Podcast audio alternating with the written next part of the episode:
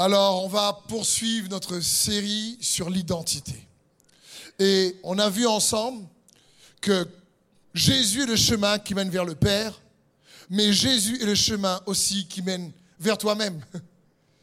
Parce que connaître Dieu en nous, c'est aussi apprendre à nous connaître en lui. Tu ne peux pas te connaître en tant que chrétien sans Jésus. La Bible dit que la parole est le miroir. C'est-à-dire, quand tu vois, non seulement tu vois Jésus, mais tu vois toi également. Parce qu'il est écrit, celui qui écoute la parole, mais qui ne la met pas en pratique, est comme quelqu'un qui a oublié qui il est. Donc, pour pas qu'on puisse oublier qui on est dans l'épître de Jacques, il faut que nous puissions connaître Jésus et le découvrir. Et on a vu aussi ensemble que la cible du péché, c'est l'identité. C'est ton identité. Le mot péché signifie rater la cible ou le mot erreur. Ce que Satan a produit au travers de Ève et d'Adam, c'est qu'ils ont raté la cible de qui ils étaient déjà en Dieu, créés à l'image de Dieu. Mais il leur a dit, si vous mangez du fruit de l'arbre de la connaissance du bien et du mal, alors vous serez comme Dieu. Il a réussi par la flatterie et le mensonge à mentir sur qui ils sont. Et malheureusement, en croyant en son mensonge, eh ben, ils, ont échoué, ils ont chuté. Le monde est devenu déchu. Le mot déchu signifie est tombé dans un état inférieur. Donc, l'homme dans son identité est tombé dans un état inférieur. Et c'est ce qu'on a vu, ça. L'ennemi veut attaquer par toutes sortes de mensonges qui tu es en Jésus-Christ? Et dans Genèse 2, on avait vu ça ensemble, verset 25, la Bible dit, avant que l'homme chute, pêche, l'homme et sa femme étaient tous les deux nus sans éprouver aucune honte. Et je vous ai dit, la honte, c'est pas juste un sentiment. C'est un esprit qui attaque l'identité. Par exemple, lorsque quelqu'un se sent coupable, ou tu te sens, tu sens que tu es condamné de quelque chose, tu es dans la culpabilité. Quand quelqu'un se sent coupable, il sait que ce qu'il a fait est mauvais. La culpabilité dit ce que tu as fait, c'est pas bon. Mais la honte dit tu es pas bon. C'est pas pareil. La honte vient pas dire ce que tu as fait est mauvais. La honte dit tu es mauvais. Il est intéressant, comme on a vu, de voir qu'avant qu'Adam et Ève chutent, dans Genèse 2, qu'il était écrit qu'ils étaient nus et qu'ils n'avaient point honte. Et je vous ai dit, je commence par un rappel parce que c'est un thème de fondement pour cette série. Et il aurait pu dire, mais tous les deux n'allez pas prendre de coups de soleil. Ils étaient nus, pas de crème solaire à l'époque. Ou tous les deux avaient pas peur. Mais si précise qu'ils n'avaient point honte, c'est parce qu'ils commençaient à découvrir qui ils étaient. Et quand le péché est arrivé, il y a eu trois grandes manifestations, conséquences de ce péché. La peur, la honte, ils se sont cachés.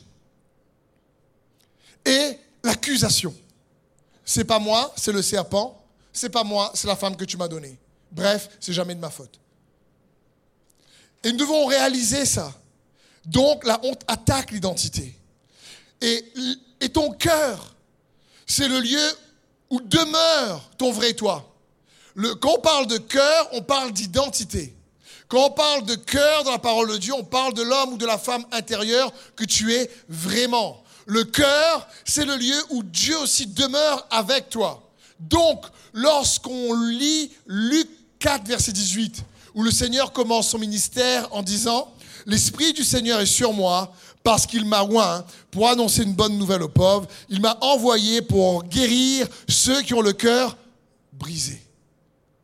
Reformule ça. Il m'a envoyé pour guérir les identités. Il m'a envoyé pour restaurer ceux qui ne connaissent pas réellement qu'ils sont en lui. C'est ça que ça veut dire. Le mot ici guérir, c'est le mot grec laomai, qui dit soigner, guérir, affirmer, consolider, mais aussi libérer des erreurs pour apporter la guérison et le salut. Donc c'est comme s'il dit, je vais venir libérer le cœur des erreurs. Je vais venir libérer leur cœur de l'erreur sur qui ils sont pour qu'ils puissent se redécouvrir en moi. Et on avait vu qu'il y a plusieurs euh, esprits impurs qui, dont la cible est l'identité comme la honte, comme la culpabilité, mais également on avait vu la flatterie. Vous vous rappelez de ça? La flatterie, le danger de la flatterie. Dans Proverbe 29, au chapitre, au verset 5, il est écrit Un homme qui flatte son prochain tend un filet sous ses pas. on avait vu ensemble que le mot flatter ici en hébreu, c'est le mot shalak, qui signifie diviser, partager, éparpiller. Et je vous ai dit, quand quelqu'un reçoit de la flatterie, il devient divisé dans son identité, il est confus. Quand quelqu'un reçoit la flatterie de quelqu'un d'autre, il ne sait plus réellement, il est, séduit, et comme Ève, elle ne savait plus qui elle était, parce qu'elle s'est sentie flattée par le serpent qui lui disait, mais non, attends, non, tu vas pas mourir, t'inquiète pas.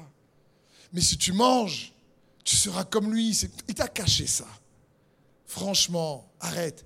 Et elle est devenue confuse sur ce qu'elle devait faire, sur qui elle était. Et le problème donc de la flatterie, c'est qu'elle vient partager la loyauté. Elle vient nous tromper dans nos valeurs. Elle vient nous éparpiller dans qui nous sommes. Comme une femme qui est engagée dans son alliance avec un mari, un mari qu'une femme, si l'un des deux se laisse séduire par quelqu'un d'autre, deviennent confuses ou confus dans leur engagement parce qu'ils ont été séduits, flattés. Et comprenons bien, quand quelqu'un flatte, je ne parle pas juste d'un compliment, d'un encouragement, même si on peut flatter par les compliments, même si on peut flatter par l'encouragement.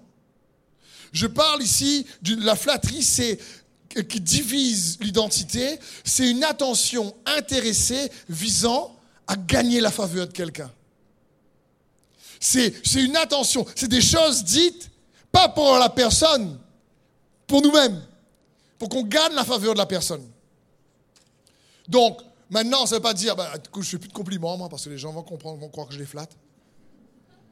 Il ne faut pas tomber là-dedans. Je parle, c'est un esprit, c'est pas juste ce que tu dis c'est euh, une manière d'être. Et il faut comprendre, quand l'identité est attaquée par ce genre d'esprit, en réalité, l'identité est piégée par le mensonge. Et c'est la première partie que j'aimerais voir avec vous.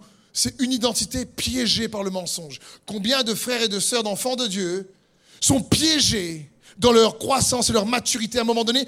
Ils stagnent. Il y a quelque chose qui les bloque parce qu'ils croient un mensonge que ce soit la flatterie, la culpabilité, euh, ce genre de choses-là, dès qu'on croit en un mensonge, eh bien, on est piégé par le mensonge de l'ennemi dans qui nous sommes. C'est la flatterie, si vous préférez, c'est comme un piège émotionnel.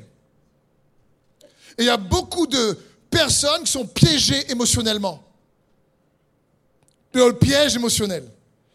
Parce que ils peuvent être flattés, comme si dans un couple, ça va pas, et que la femme, par exemple, a un collègue qui est toujours en train de la complimenter, toujours en train de dire, mais t'es belle, t'es ceci, t'es cela, tatati, tatata, elle peut tomber dans un piège émotionnel et oublier qui elle est. Et ça nous rend donc captifs, prisonniers d'une fausse identité. la flatterie, c'est comme, c'est du charme. Comme quelqu'un qui joue de la flûte et qui charme le serpent, vous voyez? Serpent danse. Quelqu'un qui flatte, c'est ce genre d'influence qu'il veut avoir. Car l'objectif du mensonge, c'est de nous piéger dans notre identité. Pour que tu oublies qui tu es dans le Seigneur. Comprenons à nouveau ceci. Lorsque, c'est facile de voir et de discerner en réalité lorsqu'on croit un mensonge. Par exemple, si on a tout le temps peur, on est tout le temps inquiet, on est constamment jaloux, on est dans la honte, on est dans l'amertume, on est dans l'encouragement, on est dans la rancune, eh bien, ça signifie qu'on croit un mensonge quelque part. Tout simplement. Quand on manque d'espérance, tu ne peux pas penser comme Dieu et croire comme Jésus être tout le temps dans la peur. Et on a tous des peurs à affronter. On a tous des défis à relever. Mais c'est pour ça que nous devons réaliser que quand Jésus dit dans Jean 8, 31, si vous vous attachez à la parole que je vous ai annoncée, vous êtes vraiment mes disciples. Vous connaîtrez la vérité, la vérité fera de vous des hommes libres. Ça parle, tu es libre. Que tu connais la vérité, tu es libre de quoi? Libre de la peur, libre de la honte, libre de la, jalousie qui détruit, libre des rivalités, libre, du rejet, libre euh, de, réellement de, de, tout ce que le mensonge peut produire dans ton âme, libre de l'amertume, libre de la rancœur. En réalité, la vérité nous libère de nous-mêmes. La vérité nous libère de l'ancienne créature qu'on était avant de connaître Jésus-Christ. Parce que si je suis libre de moi, de moi-même, alors je suis libre de toi-même. Parce que si quelqu'un, par exemple, me fait du mal, mais que moi je suis libre de moi et de mon ancien moi, alors il me fait pas mal. Me suivez-vous?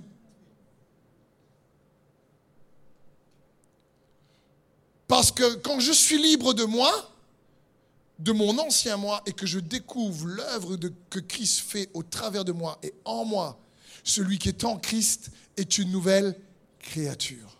Les choses anciennes sont et toutes choses redeviennent nouvelles. C'est pas possible que toi et moi, on marche et on vit à partir de notre nouvelle identité et que cette nouvelle identité est tout le temps affectée par le péché. Non. Cette nouvelle identité-là est libre de l'ancienne. Et c'est ce que Dieu veut que nous puissions apprendre à vivre constamment. Il y a un passage qui dit, dans Daniel 11, au verset 32, Il corrompra par des flatteries ceux qui violent l'alliance, mais les membres du peuple de Dieu qui connaîtront leur Dieu agiront avec fermeté. Parce que quand quelqu'un flatte, il faut faire attention où il peut flatter pour perdre les gens. Celui qui parle, mais quelqu'un peut te flatter, mais tu peux ne pas recevoir la flatterie. Tu peux te dire, écoute, c'est gentil, c'est mignon, mais bon, charge de l'eau. Non, c'est pas vrai.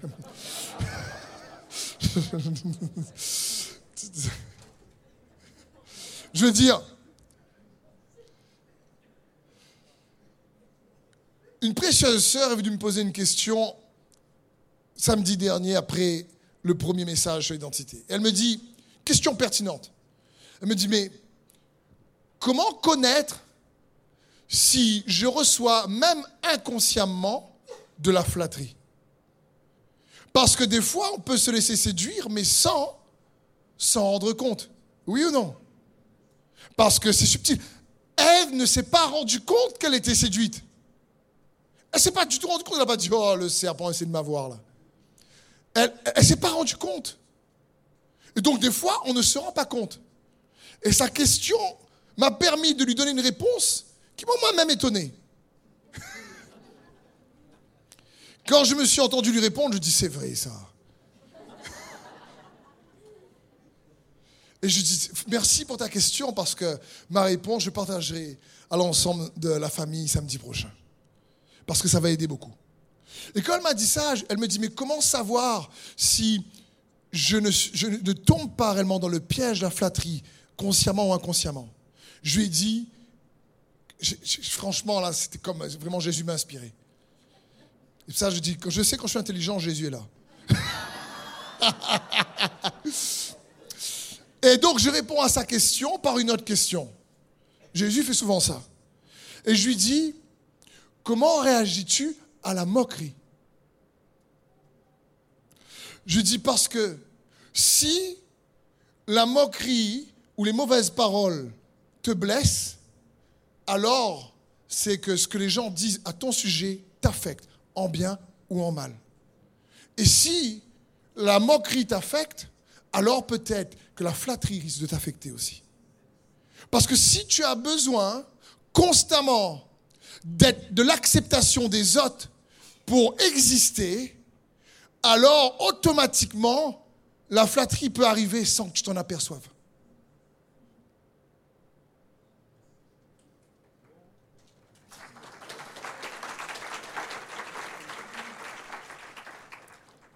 N'hésitez pas à aller sur le podcast, réécouter le message, vous allez voir.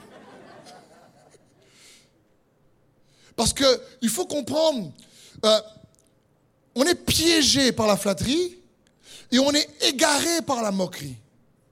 C'est quoi la moquerie? C'est encore un état d'esprit, un esprit qui fait quoi? Il attaque l'identité. La Bible dit dans Proverbe 21-24, l'orgueilleux, le hautain, s'appelle un moqueur. Il agit avec la fureur de l'arrogance. L'orgueilleux, le hautain, s'appelle un moqueur.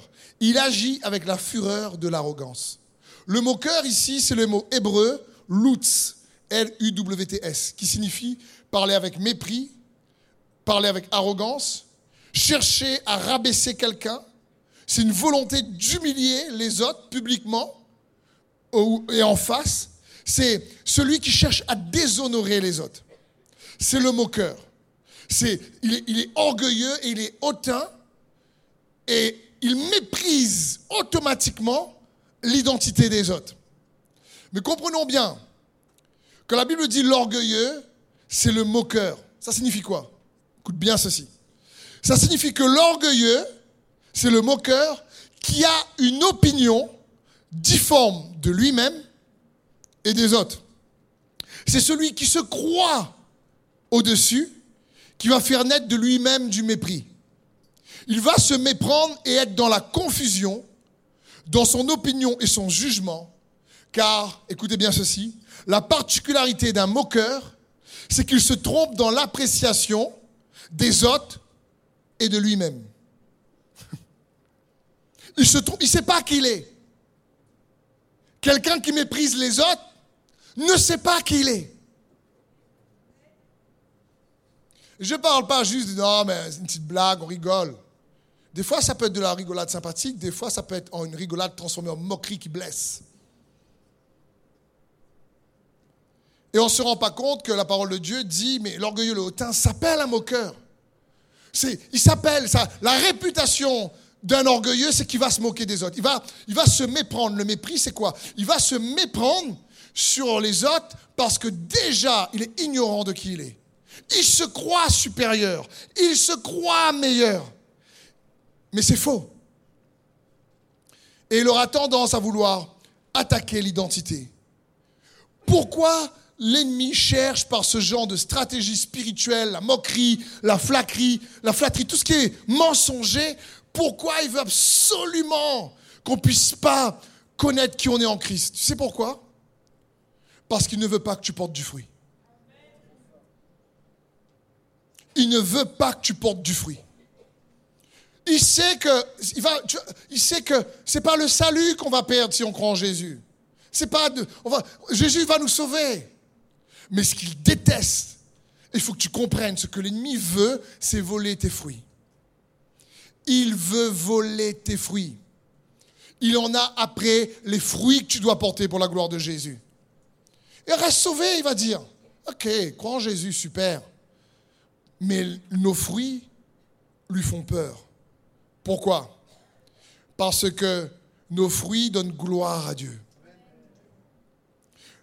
L'ennemi donc ne veut pas voler ton salut, il ne peut pas, mais tes fruits. L'identité de, à l'image de Dieu doit produire un fruit pour la gloire de Dieu.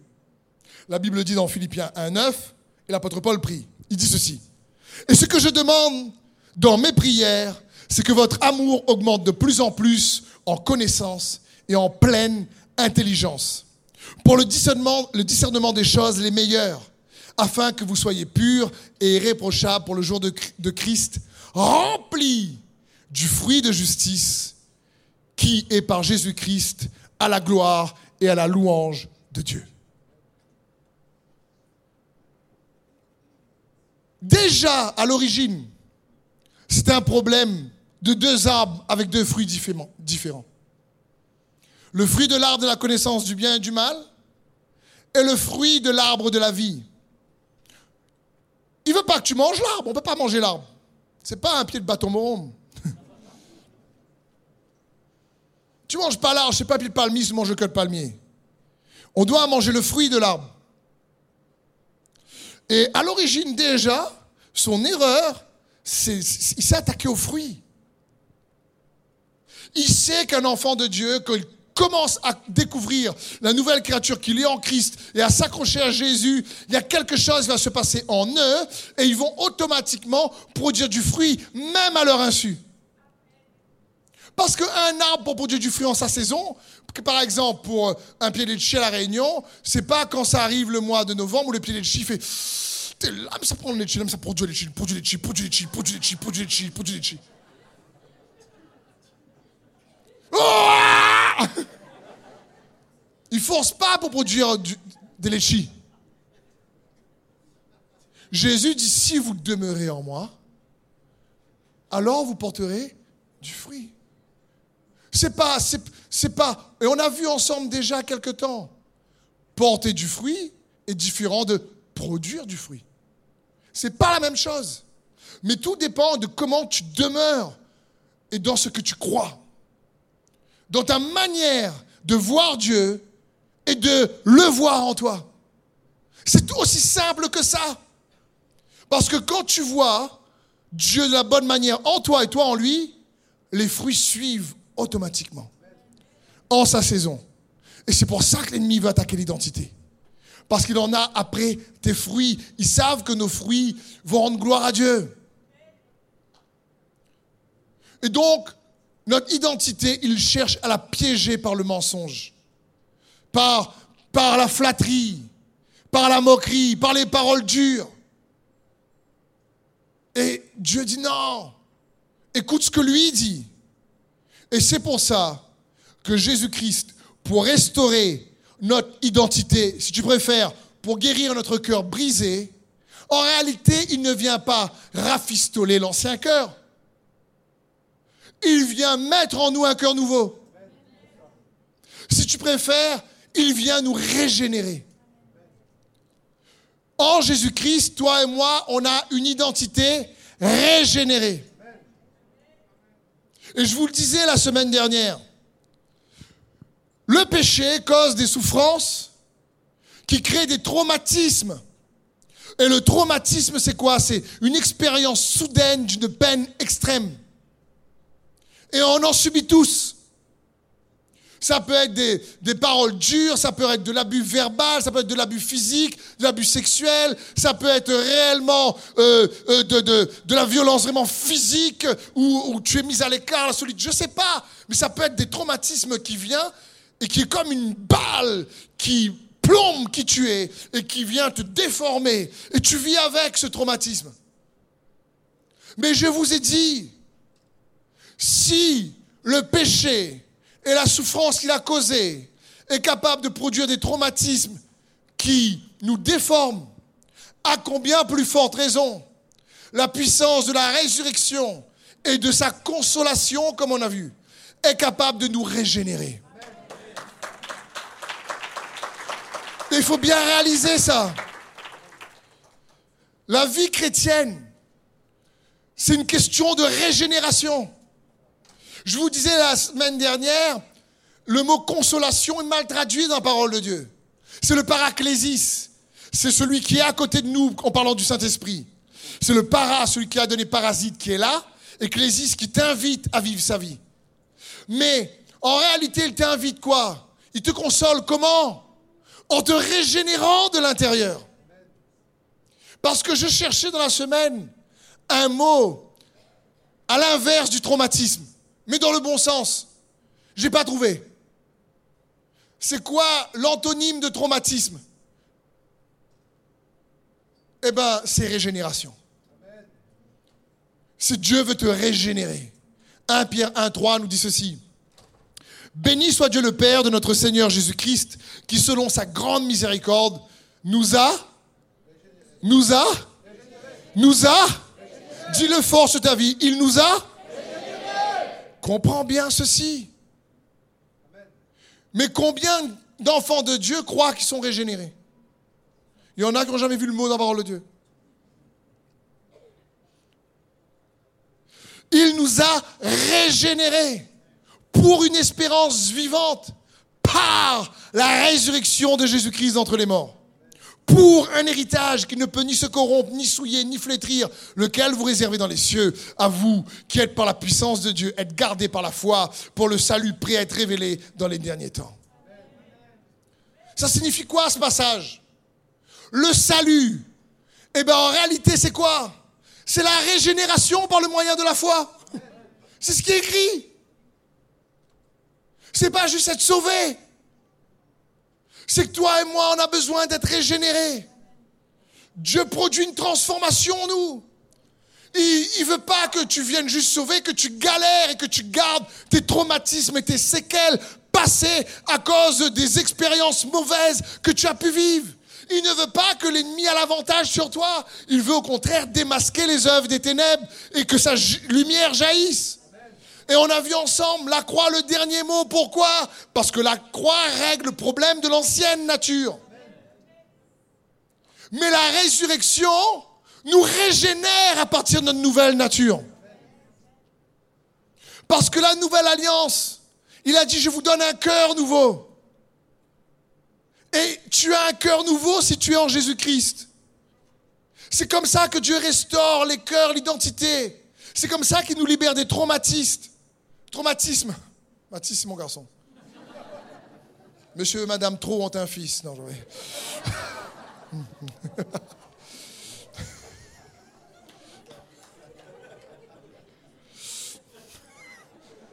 Pardon, je me suis égaré. Pardon, pardon.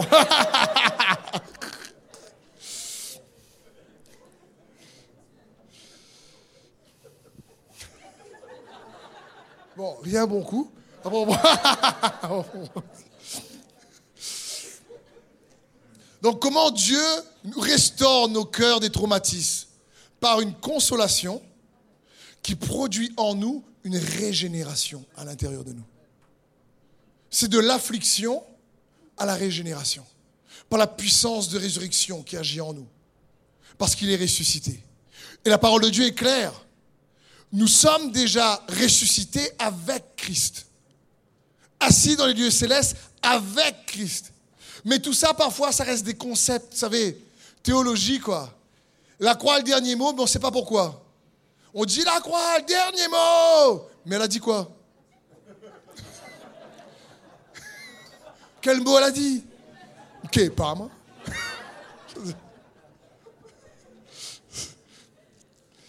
Le problème est là. Ah, et puis on chante, bien sûr, avec foi. On ne comprend pas tout, mais on chante. Gloire à Dieu. Mais elle a le dernier mot, pourquoi? Parce qu'elle a la puissance de te libérer de tous tes traumatismes passés. Je veux dire, quand tu dis la croix, le dernier mot, là, tu dois être tellement convaincu, tu es en train de dire, tu vois tout ce que j'ai vécu là, ben la croix là, elle me crucifie ça. La sanction pour ces, ces, erreurs, les conséquences du péché, c'est la croix. Et moi, je sais que par sa grâce, je suis né en nouveauté de vie. Il m'a régénéré par la résurrection de Jésus-Christ. Pour nous changer de l'intérieur. C'est ce que Dieu veut faire. Puis se fortifier dans l'homme intérieur que nous sommes, la femme intérieure que tu es. Comprenons bien. J'ai lu cette histoire vraie d'un homme qui était matelot sur un bateau et qui travaillait pour un capitaine de navire dur. Mais le gars était, le gars était vraiment exécrable, méchant avec tous les matelots. Et pendant deux ans, il était sur ce bateau. Et lui et ses collègues, oh là là, ils avaient une telle peur de ce gars-là. Il était tellement mesquin dedans sa manière de l'idée. Euh, dès qu'il y avait les supérieurs qui arrivaient, le gars était une crème des gens avec les supérieurs. Mais dès qu'il y avait les, subalternes, les gens sous ses ordres, oulala, c'était un gars méchant. Et un jour, ce capitaine de bateau, méchant, a annoncé à son équipage qu'il allait être muté. Mais là, ils ont fait la fête. Ils étaient contents. Ils se sont dit, purée, ils étaient contents. Et il y a un autre capitaine de navire qui prend le commandement du bateau. Et ce capitaine de navire-là, il est bon. Il est rempli de bonté, riche en miséricorde, bienveillant. envers eux. Ils n'étaient pas habitués. Devinez quoi? Il a fallu des mois pour qu'ils puissent apprendre à se comporter avec le nouveau capitaine bon sans des réactions traumatisées. Ils étaient déjà traumatisés, donc même si le capitaine était bon, ils avaient peur d'aller le voir, ils avaient peur de ce qu'il allait dire, ils avaient peur de comment il allait gérer, ils avaient peur de tout. Les gars avaient la tremblade. mais ils ne comprenaient pas sa manière de faire à lui. Parce qu'ils étaient conditionnés par la peur, conditionnés par des traumatismes. Ils étaient conditionnés dans leur réaction à cause du péché. Ça a affecté leurs réactions, leurs actions, leurs émotions, leurs pensées, leurs souvenirs. Ils, étaient déformés par cette manière de l'idée qui terrorisait l'équipage. Et donc même avec un bon capitaine, ils avaient encore de mauvaises réactions. C'est une magnifique parabole. Le mauvais capitaine, c'était Satan pour nous. Le bon capitaine, c'est Jésus. Tu as changé de capitaine. Sauf qu'à cause de notre ancienne vie, on a toujours des réactions qui sont en lien avec les déceptions, les traumatismes, les souffrances, les abus. Et on a du mal à s'adapter à la bonté du nouveau capitaine. Comprends bien, la Bible dit, si nous sommes en Christ, nous sommes une nouvelle créature. Pourquoi l'ancienne créature se manifeste? Pas parce que l'ancien capitaine est toujours là. L'apôtre Paul dit, attends, j'ai été crucifié avec le monde. S'il fallait me vanter, je ne vendrais que, que de la croix en Jésus-Christ. Mais on a encore des réactions à cause de notre ancienne manière de vivre qui se manifestent encore. Et pourtant, on aime à fond Jésus. Parce qu'on n'a pas encore laissé le temps, on n'a pas laissé le nouveau capitaine bien le connaître pour le laisser nous consoler et laisser sa bonté nous régénérer et nous guérir des traumatismes passés. Et c'est pour ça qu'il y a des identités piégées par le passé, piégées dans une spirale émotionnelle. Vous savez, les émotions, ce sont des bonnes choses. Elles sont ni bonnes ni mauvaises. En réalité, souvent, les émotions nous alarment et nous avertissent sur quelque chose à l'intérieur de nous qui se passe et qu'on ne connaît même pas. Pas tout le temps on réalise, des fois oui, mais des fois non. C'est comme quand tu as une douleur dans ton corps, c'est pour t'avertir qu'il y a un problème. L'émotion est un indicateur sur ce qui se passe au-dedans de toi et de moi. Mais se laisser conduire uniquement par les émotions et non par les convictions que nous avons en lui, ben va pas nous amener à être régénérés. Parce que c'est notre confiance en lui, en lui ce qu'il a fait, qui va faire la différence et produire en nous une guérison extraordinaire. C'est le cœur de Dieu pour chacun d'entre nous. Il désire nous restaurer et nous libérer de tous les traumatismes en nous régénérant. Il est bon, il t'aime, comprends bien le péché. Quand je vous parlais de cet exemple du capitaine de navire, qu'est-ce qui se passe? On a des réactions liées au traumatisme passé, qui en fin de compte sont mauvaises, à cause de l'ancien capitaine. Et il, veut alimenter ça, parce qu'il est contre nos fruits, encore une fois. Il est contre tes fruits. Mais si tu réalises que tu as un nouveau capitaine de bateau, Jésus-Christ, qui est un nouveau capitaine pour ton cœur, qui est bon, qui t'aime, ça fera la différence pour que tu sortes de ce tourbillon émotionnel. Le roi David est un exemple extraordinaire. Dans le psaume 13, au verset 2, il est écrit Jusqu'à quand aurais-je des soucis dans mon âme? Ça, t'arrive d'avoir des soucis dans ton âme? À qui c'est jamais arrivé On va prier pour le mensonge? Chaque jour, des chagrins dans mon cœur. Ça, c'est une vie. Jusqu'à quand mon ennemi s'élèvera-t-il contre moi? Regarde, réponds-moi, éternel mon Dieu. Donne à mes yeux la clarté, afin que je ne m'endorme pas du sommeil de la mort, afin que mon ennemi ne dise pas je l'ai vaincu, et que mes adversaires ne se réjouissent pas si je chancelle. Moi, j'ai confiance en ta bonté. J'ai de l'allégresse dans le cœur à cause de ton salut. Je chante à l'Éternel, car il m'a fait du bien. J'aime le roi David parce que franchement, tu comprends pas tout. Le gars en train de dire, ouais, mes ennemis, tout ça, est tout le temps comme ça dans beaucoup de sommes. Mais ce que j'aime avec le roi David, c'est qu'il n'était jamais piégé par ses émotions. Il les exprime. Et ça, c'est quelque chose, par exemple, dur pour des hommes, d'exprimer leurs émotions. Mais David les exprimait. Il les exprimait envers Dieu. Il dit, mais je ne comprends pas. Mes ennemis, ah, mes adversaires se réjouissent, je chancelle. Et puis d'un coup, il dit, mais moi, j'ai confiance en ta bonté.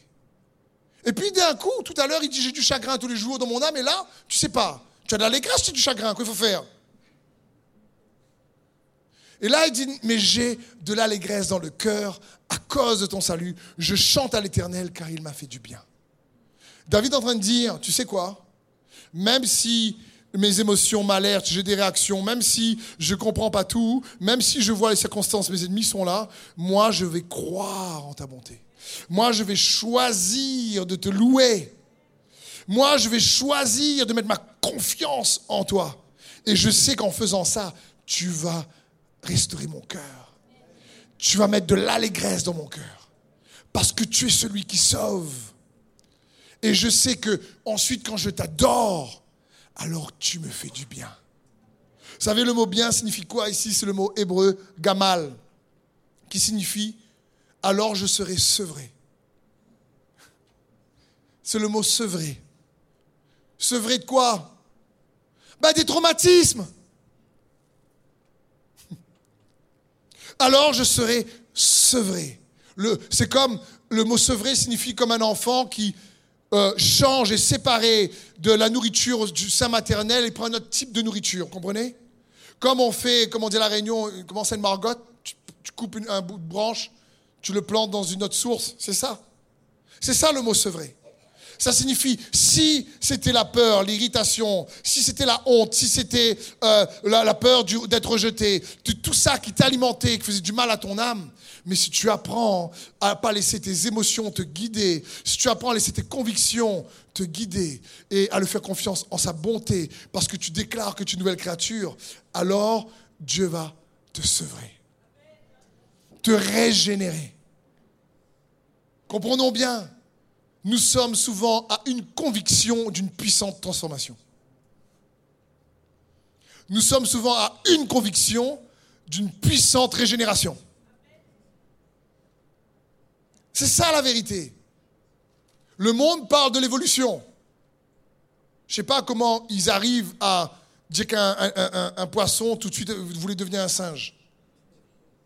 Et que le singe avait envie de voler, il est sorti de l'arbre et il s'est pas pris la tête.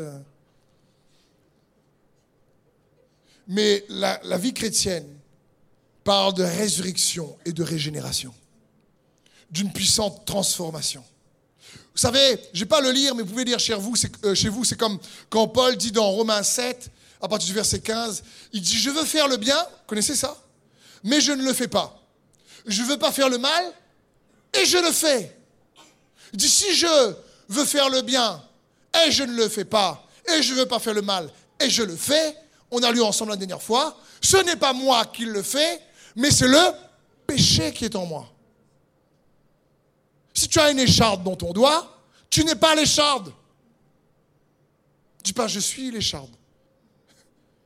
Tu n'es pas le péché que tu commets. Ce que l'ennemi veut faire, nous faire croire, quand il y a le péché, il y a la condamnation, la culpabilité. Mais quand la, la honte arrive, elle dit non, l'écharde, c'est toi. Parce qu'elle attaque l'identité. C'est pour ça qu'avant qu'il pêche, la Bible dit, mais tous les deux n'avaient point honte. Et dans la culture de la Réunion, dans cette merveilleuse île dans laquelle nous vivons, la culture, moins les victimes, moins les misères, moins les malheurs, Oui, oui. Chut, chut, chut, chut, chut, chut. Il y a beaucoup de honte. Mais si tu es un enfant de Dieu rayonné, tu es délivré de la honte. Si tu crois. Et dans Romains, il dit ça, puis après, il dit oui. euh, à- Romains 8, comprenez bien, il n'y a pas de chapitre et de verset quand Paul a écrit ça. Mais dans Romains 8, il dit mais il n'y a plus de condamnation pour ceux qui sont en Jésus-Christ. Parce que la loi de l'esprit de vie en Jésus-Christ nous a libérés de la loi du péché et de la mort. Et souvent les gens se disent oui, mais moi je me trouve euh, euh, dans le combat de l'ancienne nature. En réalité, l'ancienne nature dont il parle, c'est celle qui n'a pas encore été sauvée par Jésus-Christ. Le Romain 7, il n'y a pas encore de cœur renouvelé. C'est le Romain 8, c'est quand l'esprit de vie qui arrive. Et l'esprit du Seigneur est sur moi, dit Jésus, parce qu'il m'a oint pour annoncer une bonne nouvelle aux pauvres, pour restaurer l'identité, pour restaurer les cœurs brisés, pour libérer l'identité des erreurs, des mensonges que les gens croient, pour libérer l'identité des traumatismes passés. Et pour ça, je vais les régénérer. Je vais d'abord payer le prix pour eux en mourant versant mon sang. Et ensuite, je vais ressusciter.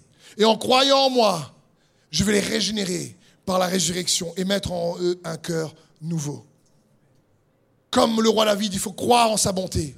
1 Pierre 1, 20 nous dit, verset 22 plutôt, ayant purifié vos âmes en obéissant à la vérité, pour avoir un amour fraternel sincère, aimez-vous ardemment les uns les autres de tout votre cœur, puisque vous avez été régénérés. Non par une semence corruptible, mais par une semence incorruptible, par la parole vivante et permanente de Dieu. Donc quand tu viens ici comme ce soir et que tu entends la parole vivante et permanente de Dieu, ma prière pour chacun d'entre nous, c'est que ça active la puissance de résurrection en toi afin qu'il y ait le processus de régénération qui réellement s'active également en toi. Et que tu ressortes de ce lieu en disant, wow, il y a quelque chose qui s'est passé. Je sens que j'étais libéré de quelque chose. Il y a quelque chose qui a pris naissance en moi par la parole en laquelle je crois par la puissance de la résurrection qui vit en moi, par le Saint-Esprit qui m'a libéré. C'est dans ce sens. Le mot régénérer, c'est le mot grec anagenao, qui parle de produire à nouveau, naître de nouveau, renouveler, changer son état d'esprit, une vie nouvelle, recréer. Et dans le mot, comprenons bien, régénérer, il y a le mot gène. Et dans le, grec aussi, euh, c'est le mot, la racine du mot gène. Ça signifie quoi? T'imagines, ça signifie quoi? Ça signifie qu'en nous, quand on croit en la mort et la résurrection de Jésus-Christ, il y a le gène de Jésus-Christ en nous. Il y a son ADN en toi. Son ADN spirituel. Je sais pas si tu réalises. Et tu crois que son ADN ne sera pas aussi puissant pour te régénérer et te libérer? Mais ça dépend de ce que tu crois. Et il sera fait selon notre foi. La Bible dit dans Éphésiens 4, 22, à vous dépouiller, eu égard à votre vie passée du vieil homme qui se corrompt par les convoitises trompeuses, et à être renouvelé, à renouveler dans l'esprit de votre intelligence, et à revêtir l'homme nouveau, créé selon Dieu, dans une justice et une sainteté que produit la vérité. Donc c'est quoi ici? Il y a un process à être renouvelé dans l'esprit de notre intelligence et à revêtir l'homme nouveau. Comment cet homme nouveau est créé? Il est créé à partir de la vérité. Ta parole est la vérité. Et c'est une vérité qui est réellement créée, nous revêt de l'homme nouveau dans une justice une sainteté. En nous, c'est possible. C'est possible que cette année 2020 soit une extraordinaire année pour toi. Parce que je vous l'ai déjà dit, la qualité de ton année va dépendre de la qualité de ton cœur. C'est juste ça.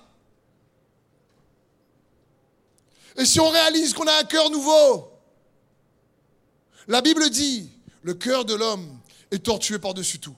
Mais vous savez ça? C'est dans l'Ancien Testament et ça parle de l'ancien cœur. Quand on l'active, c'est compliqué.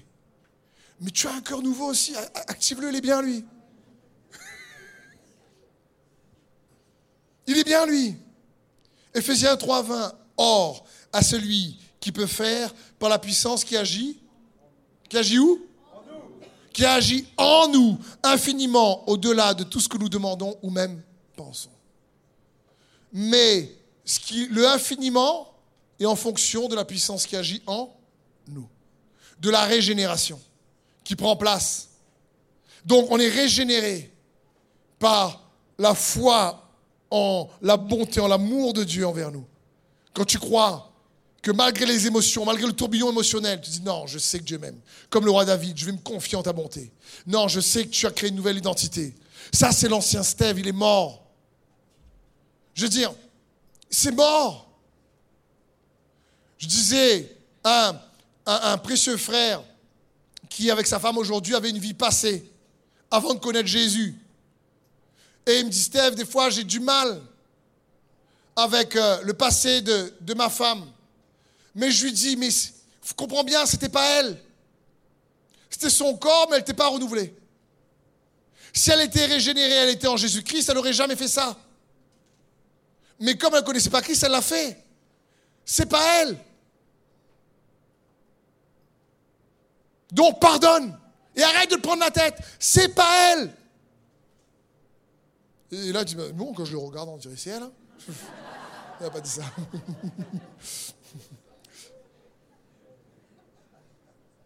Parce que la Bible dit, nous ne marchons pas par la vue, mais par la foi. Et donc, comprends bien ça, c'est pas elle. Tu laisses pas la vie passer quand la personne ne connaissait pas Christ ou même, parfois, vous savez, on est dans l'église, mais on n'est pas vraiment en Christ, on est dans la religion. Il n'y a pas réellement de régénération. Il n'y a pas de l'activation de la puissance, de la bonté, de l'amour de Dieu en nous. Et comprends bien comment le processus de transformation, de se revêtir de l'homme nouveau qu'on a vu là, prend place. Ben, tout simplement, on est régénéré par des choix quotidiens. On a, nous, on aime la transformation au micro-ondes. Nous, nous, nous, on veut, attends, demain, quand je me réveille là, je fais un mètre 80.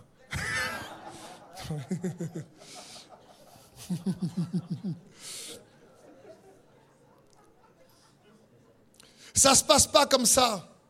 Écoute bien ceci, la, simplicité de la transformation de notre identité, pour que cette identité nouvelle, si tu veux, se manifeste pleinement au travers de toi, se trouve dans le processus. Où Jésus dit, dans Matthieu 4, 19, Suivez-moi et je ferai de vous. Suivez-moi et je ferai de vous. Il dit pas suis-moi et je t'emmènerai bas de carré. Il ne dit pas suis-moi et je t'emmènerai dans tel endroit. Il ne dit pas suis-moi pour aller quelque part. Il dit suis-moi pour devenir. C'est pas pareil. Et, suivre Jésus. Il ne s'agit pas de le suivre en faisant des choses wow, extraordinairement importantes. Suivre Jésus, c'est pas dans le spectaculaire. C'est dans l'ordinaire. C'est dans des choix ordinaires. Comprends bien cela. Si tu as besoin d'une direction dans ta vie, ben c'est super, par exemple, d'avoir des prophéties, des promesses en parole de Dieu. Mais comprends bien, quand Jésus dit six mois, je ferai de vous, c'est étape par étape. Entre un état extraordinaire et un autre état extraordinaire, il n'y a que des choix ordinaires. Imaginez le roi David. Le prophète Samuel vient chez lui. Ouh, l'homme donc une parole ne tombait pas par terre. L'homme de Dieu qui dit à son papa, et je vais reconnaître un de tes fils rois. Bon, le papa l'a oublié d'abord. Et après, Samuel lui dit, mais il manque, manque, pas un, autre, un autre, enfant, t'as pas notre marmaille? Papa fait, ah oui Il est avec les moutons. On va aller chercher que vous avez, c'est lui. Il est où un roi? J'imagine le roi David là, comme il a fait son film. Tiens, attends, t'as la prophétie, j'ai gagné T'es les gars. Papa, oh, c'est qui ça régné sur là? C'est moi, papa. Et eh, les frères. Les frères. Roi. Donc, je pense, imaginez David, il a une prophétie. Ouh Et là, il commence à faire son film. Bon, ben, prochaine étape, l'école de la royauté je vais être formé à la grande école universitaire de Harvard Royauté. Donc, je fais mes calculs, c'est la logique. Prochaine étape, c'est Prochaine étape, soit pas dire, je suis mouton.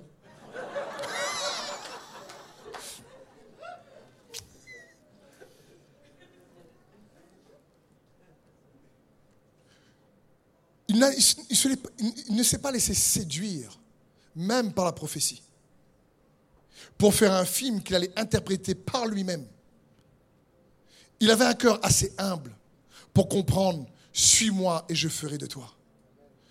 Suis-moi et je ferai de toi parle, suis-moi dans les choix ordinaires de la vie.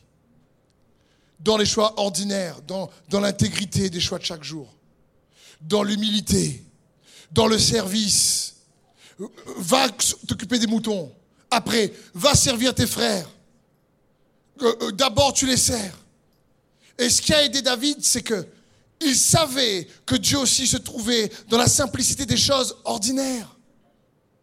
Le problème, c'est quand on veut devenir ah, rapidement et qu'on sous-estime les étapes. L'aventure de la foi ne met pas l'accent sur où tu vas, mais mets l'accent sur ce que tu deviens. Et Dieu va utiliser beaucoup de choix. Imaginez Joseph, il n'y a que ça dans la parole de Dieu. Il a le rêve que tous ses frères, son papa, sa maman, tout ça, tout le monde va s'agenouiller devant lui.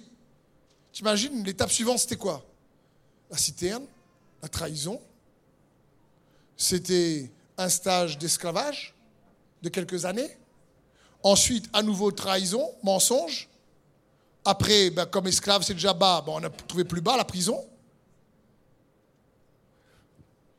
Mais Jésus dit Suis-moi et je ferai de toi. Ça parle d'identité là. Suis-moi, je vais te transformer.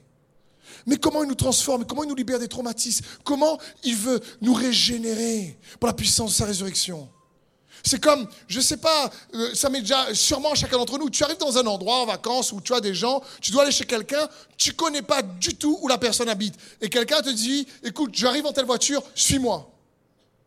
Et qu'est-ce que tu fais? Tu suis la personne, tu connais pas du tout la route, elle va à droite, tu vas à droite, elle va à gauche, tu vas à gauche, elle prend un rond-point, tu prends le rond-point. Elle fait deux fois le tour de rond-point parce qu'elle-même s'est trompée, tu fais deux fois le tour de rond-point. Oui ou non? Eh, Parce que toi, tu sais pas. Mais en la suivant, tu arrives à destination. Parce qu'elle sait. Mais avec Jésus, c'est pareil.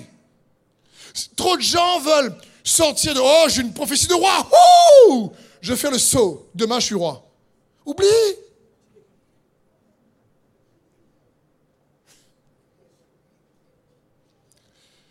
Parce que la régénération se trouve dans les choix simples et ordinaires de chaque jour qu'on fait pour honorer son nom. C'est pas plus compliqué que ça. Un choix à chaque fois, tu sais, non Seigneur, je le fais parce que j'ai ta paix en moi. Je ne suis pas inquiet pour ça. Suivre Jésus, c'est pas laisser ton cœur se vider de ces magnifiques qualités qu'est la paix, la joie, la justice. Tu restes conscient de son amour pour toi dans les choix. Tu restes conscient qu'il te surveille. Tu sais que tu vis pour une seule audience. Tu sais que il te. C'est ça, suivre Jésus. C'est pas plus compliqué. Et laisse-le faire le reste. Tu vas arriver à destination.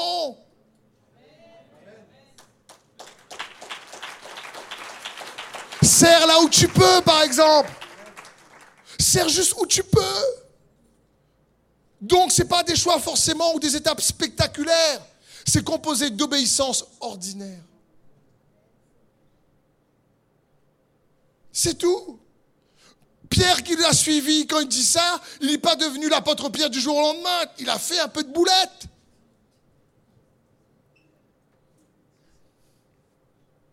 Mais il est devenu Pierre. Dans, un choix, par exemple, comment faire des choix qui te transforment, qui t'édifient qui Fais toujours un choix où tu sens la paix de Dieu sur ce choix. Pas un choix dans l'inquiétude, dans la précipitation, dans l'agitation. Pourquoi? Parce que la Bible dit dans 1 Thessaloniciens 5, 23 que le Dieu de paix vous conduise lui-même. Que le Dieu de paix vous conduise lui-même.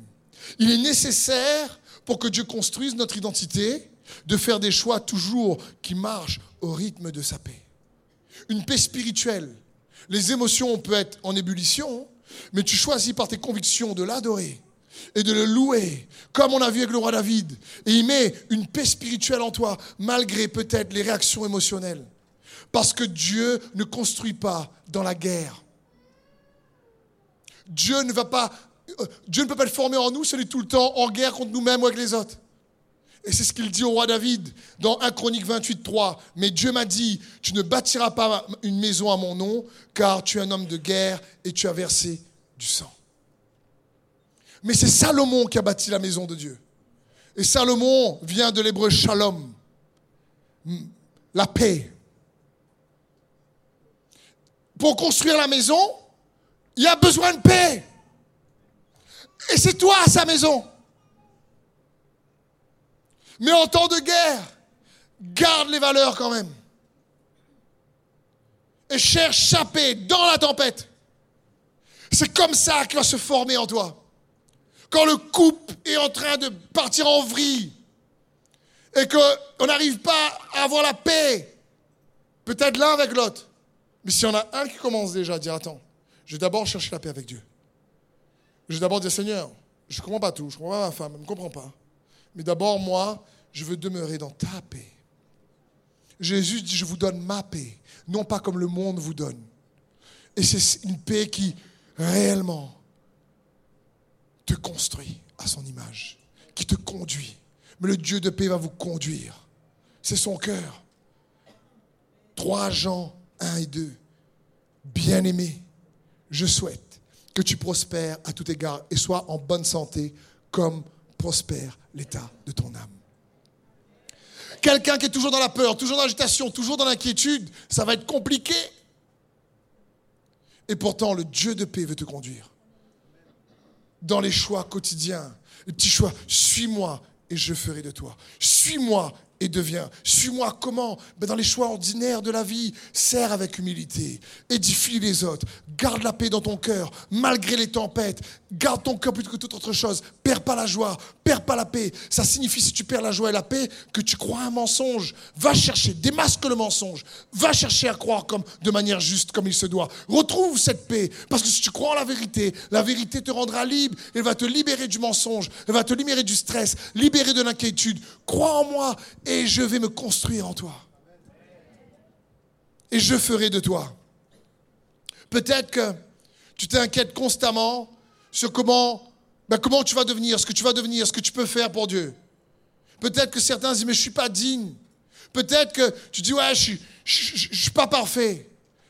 Mais la parole de Dieu est remplie d'hommes et de femmes imparfaits que Dieu a utilisés.